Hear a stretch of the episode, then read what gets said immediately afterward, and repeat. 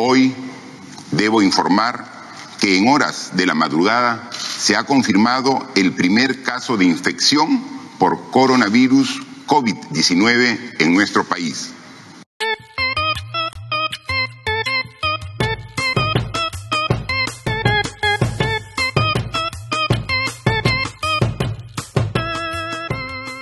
Radio BioI, un podcast de la Reserva de Biosfera Oxapampa Shaninka Yanesha, producido con el apoyo de la cooperación alemana.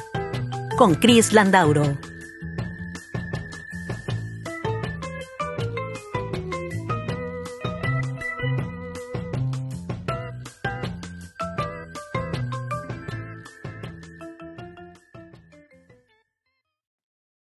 Bienvenidos. Seguimos aprendiendo de café.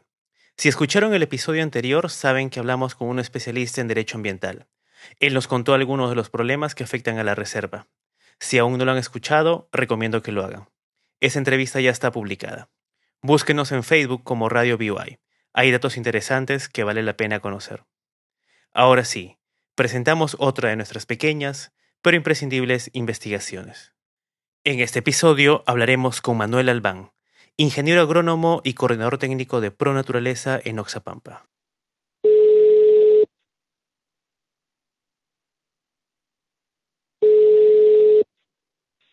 Buenas noches, ¿cómo está? Buenas noches, Manuel. Estamos terminando de cuadrar todo. Danos unos segundos, por favor. Ya, muy bien. Ok, tenemos todo preparado. ¿Empezamos la entrevista? Listo. Perfecto. Empieza el primer bloque.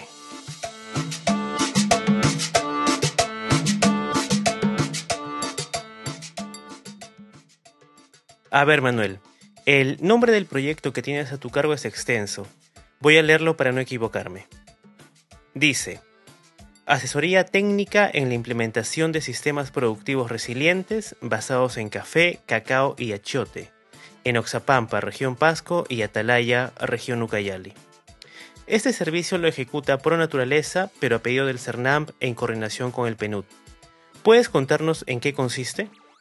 Bueno, eh, nosotros, este, en calidad de institución técnica que venimos brindando este servicio, eh, tenemos a cargo un poco el poder apoyar técnicamente, a, en este caso, a las jefaturas de las áreas naturales protegidas, en este caso Parque Nacional de Anachá, Chemillén, eh, Bosque Protección San Matías, San Carlos, Reserva Comunal del Cira y también Reserva Comunal Yanecha y también a los ejecutores de contrato de administración, en este caso, en el caso de Bosque Protección San Matías San Carlos es la ANAC, y en el caso de Reserva Comunal del CIRA este, es ECOCIRA. Eh, básicamente en poder este, fortalecer la resiliencia eh, de estos ecosistemas vulnerables en cuatro en estos cuatro complejos de áreas naturales protegidas ante los impactos del cambio climático a fin de conservar la biodiversidad amenazada y la funcionalidad de los ecosistemas. Entonces, este, nosotros venimos apoyando técnicamente a estas a las jefaturas, a los ejecutores de contrato de administración y también a organizaciones de base de productores que se encuentran ubicadas en las zonas de amortiguamiento para la implementación de sistemas productivos resilientes, como les decía, basados en café, cacao y achote. El servicio que ustedes proveen es parte de un proyecto más grande que es Amazonía Resiliente. En ese sentido, tomando en cuenta eh, lo que plantea el gran proyecto, ¿qué entienden ustedes por resiliencia? Es decir, ¿cómo sabemos en la práctica que un ecosistema es más resiliente después de su intervención? Bueno, resiliencia es básicamente la capacidad que tienen las organizaciones, los grupos humanos, en este caso los productores, eh, con la finalidad de poder este, adaptar sus sistemas de producción ante los efectos de cambio climático, eh, sobre todo este, cómo influyen las variables, en este caso temperatura, precipitación, cambios bruscos de temperatura, en sus sistemas de producción. Eh, lo que buscamos nosotros es este, incorporar prácticas eh, buenas prácticas que permitan que estos sistemas de producción puedan eh, desarrollar este mecanismos de adaptación ante cambio climático a través de una serie de prácticas que nosotros partimos desde un análisis de la gestión integral del, del paisaje, de la unidad productiva y de las mismas este, plantaciones que se encuentran instaladas en las zonas de amortiguamiento. Entonces nosotros hemos hecho una serie de, digamos, de análisis sobre la base de información que de alguna manera ya eh, se ha venido este, trabajando por otras instituciones también, con la finalidad de poder incorporar en estos sistemas de producción, como les decía, este, el análisis de riesgo, los sistemas de producción, el manejo del paisaje, el manejo de la unidad productiva, el manejo del cultivo bajo una propuesta de producción orgánica, eh, mejorar el tema de la cosecha, post cosecha, el tratamiento de agua mieles en el caso de café o reuso de mucílagos en el caso de cacao y, desarrollar también mecanismos de articulación para que las organizaciones de productores puedan, eh, eh, digamos, poder comercializar sus productos este, en nichos de mercado o en segmentos de mercado que premian un poco los estándares este, ambientales que están desarrollando estas organizaciones de productores. Y cuando ustedes hacen esta línea de base, ¿qué cosa es lo que encuentran? ¿Qué prácticas de los productores debían mantenerse y cuáles debían erradicarse o implementarse? Bueno, eh, a nivel de los productores este, de las zonas de amortiguamiento, este, de alguna manera ya habían algunas este, iniciativas, por decir así, ¿no?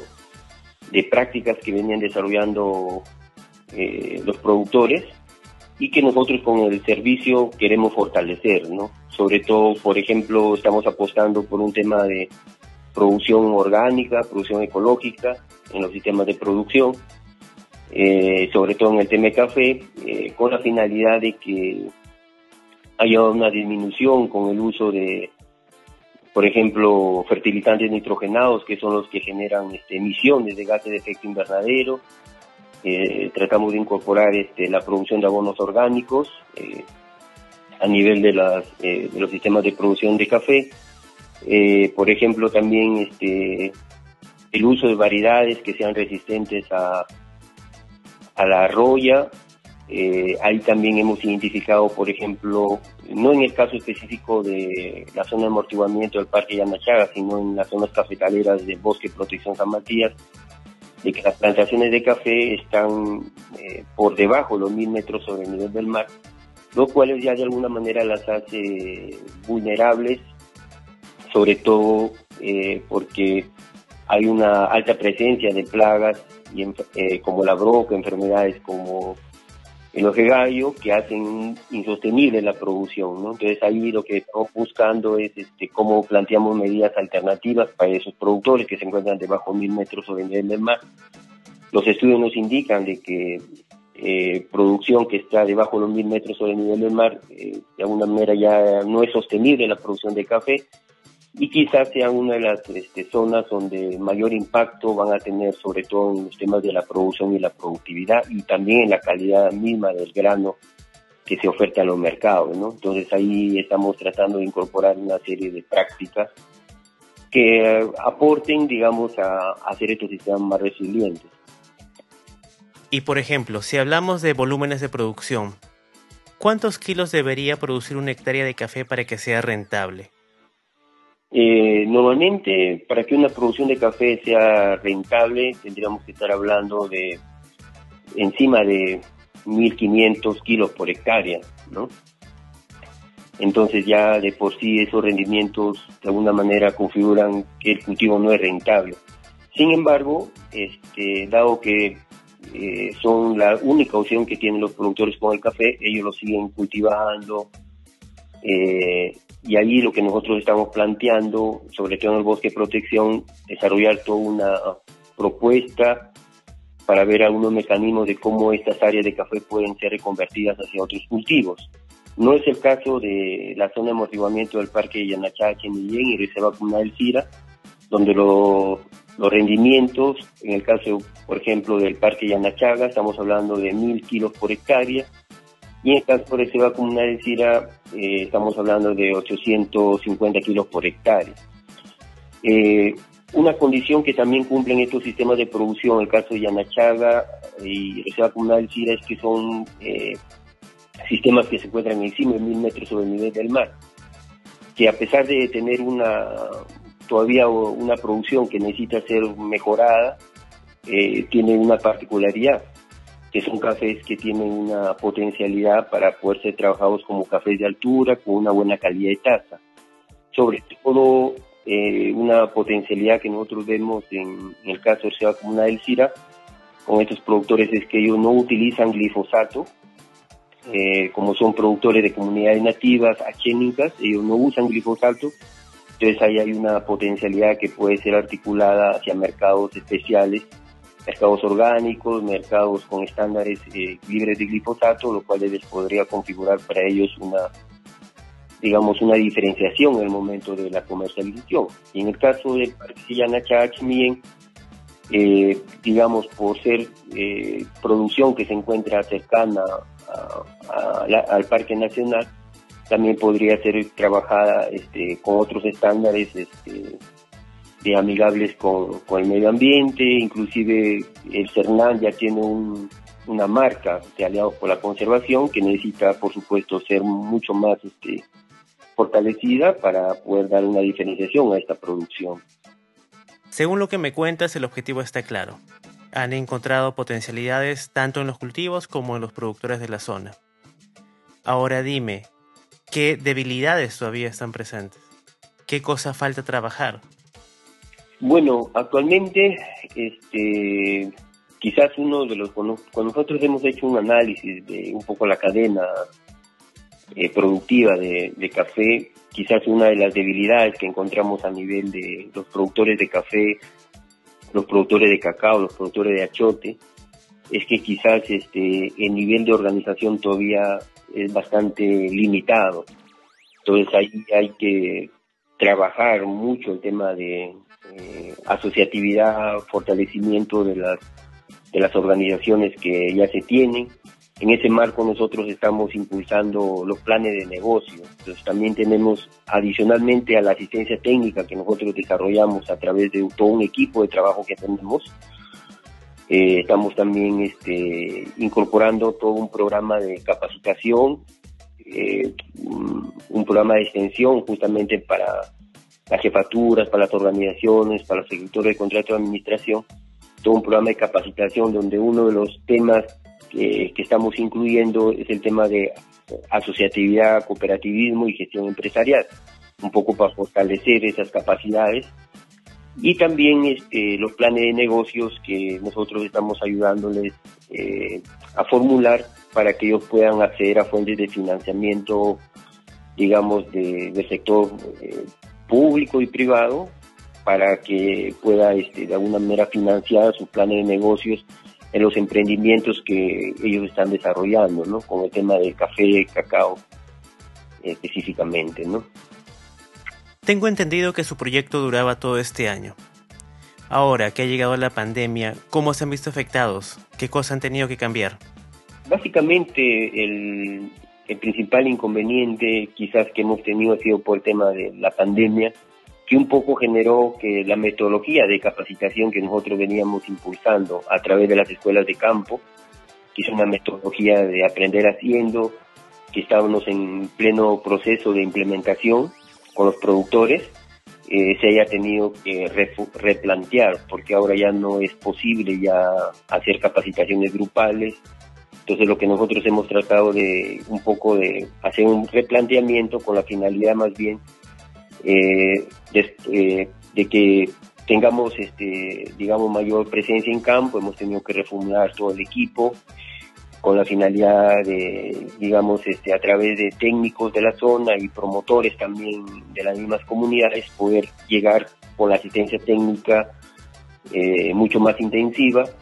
Y adicionalmente estamos también planteando que al finalizar el proyecto nosotros vamos a dejar este, una suerte de gestión de conocimiento a través de manuales técnicos, eh, tanto en café y cacao, eh, manuales técnicos de sistemas de producción de café y cacao eh, resilientes a cambio climático, que serían como entregables que nosotros vamos a dejar a los productores, a las organizaciones, a las jefaturas de las áreas naturales protegidas para que ellos puedan, con proyectos eh, adicionales, puedan darle continuidad a, las, a las prácticas que de alguna manera venimos promoviendo como parte del servicio.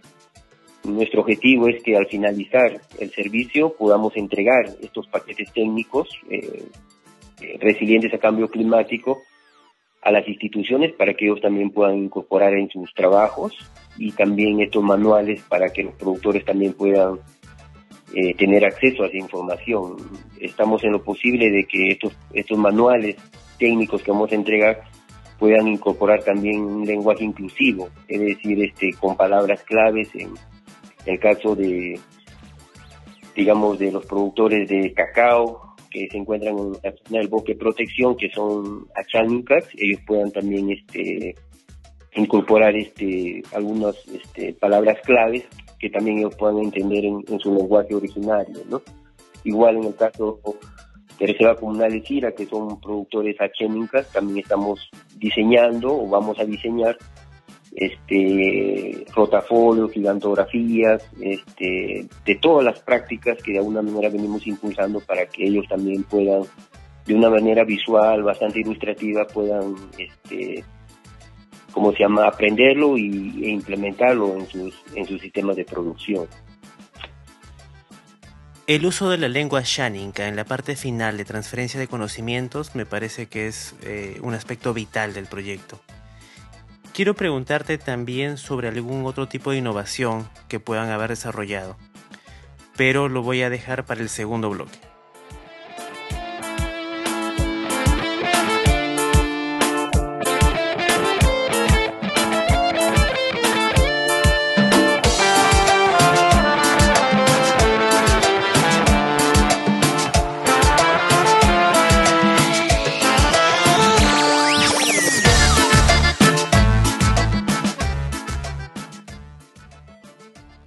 Bien, estamos de vuelta. Cuéntame por favor de qué otras formas han innovado en el proyecto. ¿Qué problemas particulares han solucionado o están solucionando en este momento?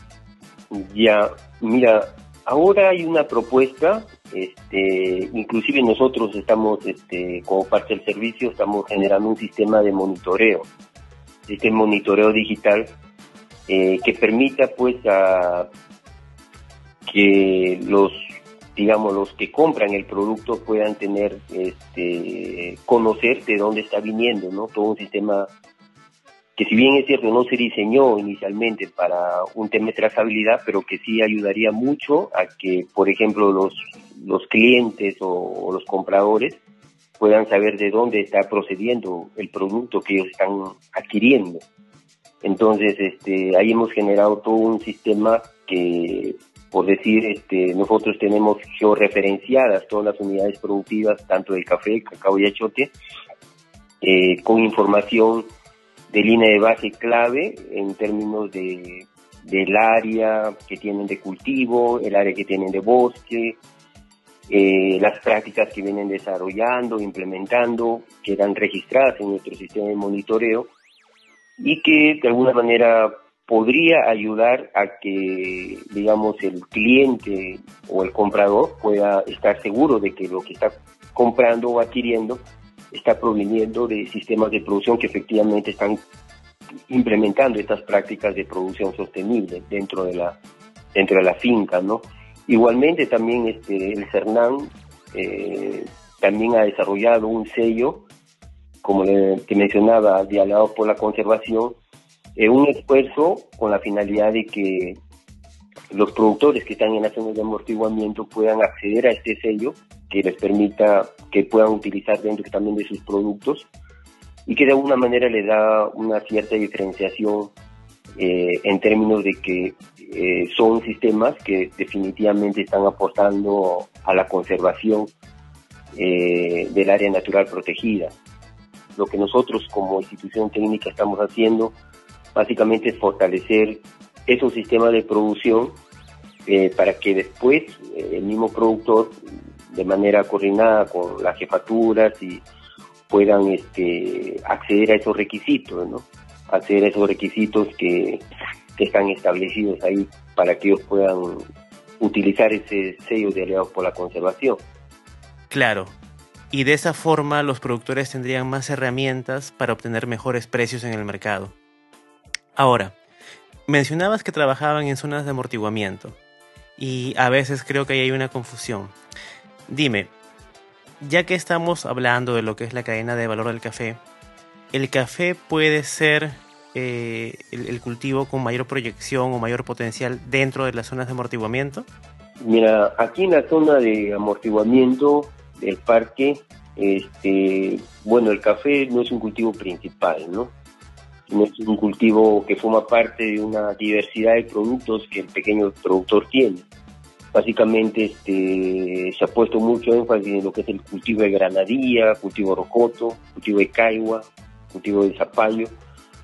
Sin embargo, ahí la gran preocupación es que estos cultivos, eh, digamos, este, donde la población concentra los mayores esfuerzos, porque de alguna manera este, tienen mejores perspectivas de mercado, eh, todavía siguen trabajándose bajo paquetes este, convencionales, ¿no? Entonces, eh, ahí quizás sea una de, digamos, de, los retos que se tienen que trabajar, es cómo estos cultivos eh, que forman parte de la cartera de productos, de pequeños productos, eh, tendrían que ser trabajados bajo una nueva perspectiva, bajo una propuesta de que sea una producción sostenible, ¿no? Porque de por sí, al hacer una producción convencional en estos productos, este, si bien es cierto, se tiene un nivel de productividad para atender a los mercados, sin embargo, el impacto ambiental en la zona de amortiguamiento eh, se está incrementando, ¿no? Porque estos productos eh, utilizan insecticidas, agroquímicos que de por sí pueden este, están afectando sobre todo a los polinizadores. Acá la zona de Oxapampa es una zona eh, que produce una miel multifloral de muy buena calidad. Creo que sin embargo eh, ya el uso de paquetes convencionales afecta no solamente digamos al, al suelo, a, las aguas, sino que también está afectando a las poblaciones de polinizadores naturales que se puedan tener, ¿no? Entonces ahí hay que trabajar todo una propuesta. Entonces la situación es mucho más compleja porque por un lado esa diversificación de productos les da sostenibilidad económica, pero al mismo tiempo compromete la sostenibilidad ambiental. Ahora, me contabas un poco de cómo es que la pandemia los ha afectado.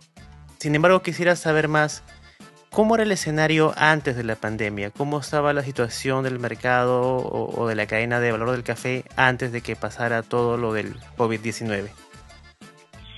Mira, en el tema de café, eh, digamos, este, por la crisis del sector cafetalero, este, es una realidad. Eh, muchos productores de café, este, por un tema de caída de precios, eh, optaron por eh, cambiar el cultivo o prácticamente este, comenzaron a disminuir un poco su la atención que le tenían que dar al cultivo, eh, entendiéndose pues de que esta caída en los precios en los mercados también afectó a las mismas zonas de producción de café. Y después también con el tema de la, de la roya amarilla que generó todo un, todo un eh, afectó a, las zonas productoras.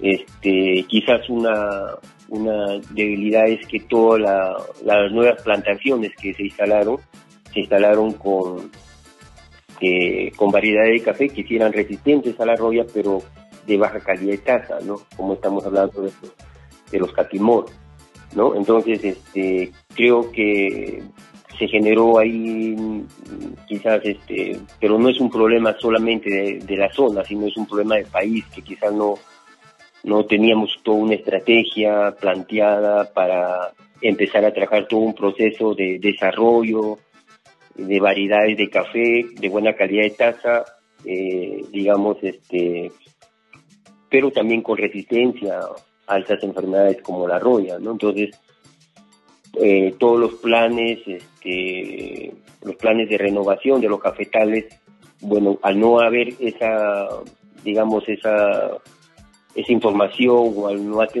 no tener material, digamos, este, con ciertas características, se optó por toda la zona cafetalera llenarla de café este, catimor, ¿no? que de por sí es una variedad que sí es resistente a la robia, pero su, su calidad de taza es menor, ¿no? entonces que se perdió.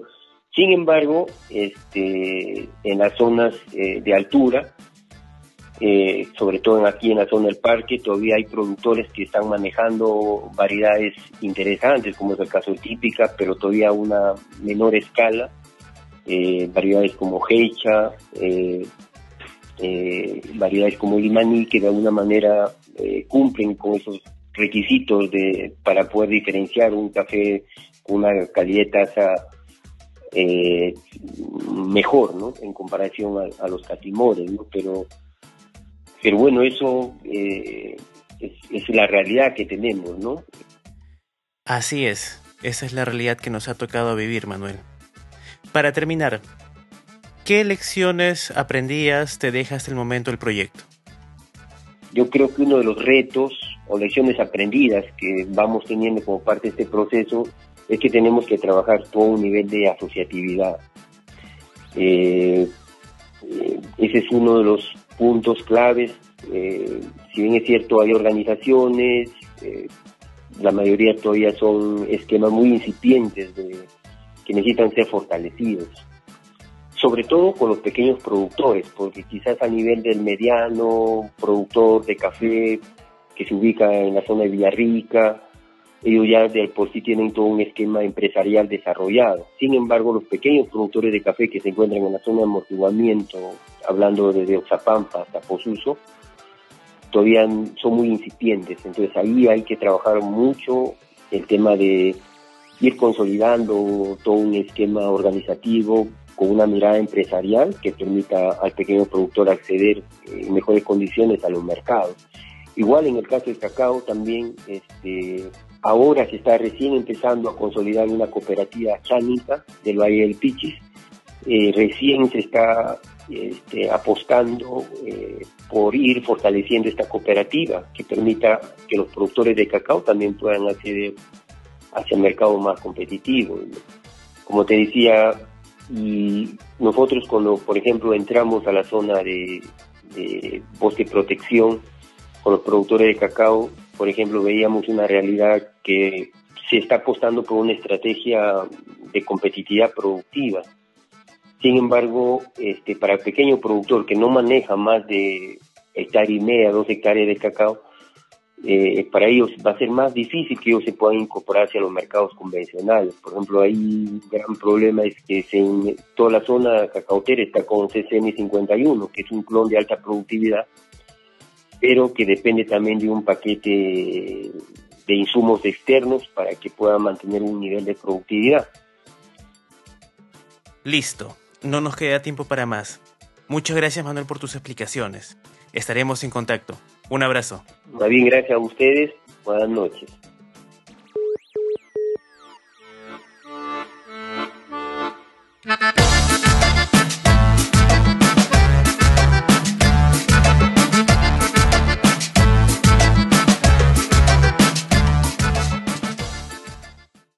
En algunos años, las voces de las personas entrevistadas podrán perder fuerza. Sus historias, sin embargo, permanecerán invariables. Los invitamos a descargarlas y compartirlas. Pueden buscarnos en Facebook como Radio BOI o escribirnos a radioboi.yahoo.com. Esperamos sus comentarios. No olviden suscribirse. Radio BOI es producida por el equipo de Sudamerican Watchers, con la supervisión externa de Úrsula Fernández y Manuel Rojas. Ana Cristi Elías es nuestra directora de arte y junto con Arthur Pug supervisan la edición de sonido y la musicalización de cada uno de los episodios. Soy Chris Landauro. Gracias por escucharnos.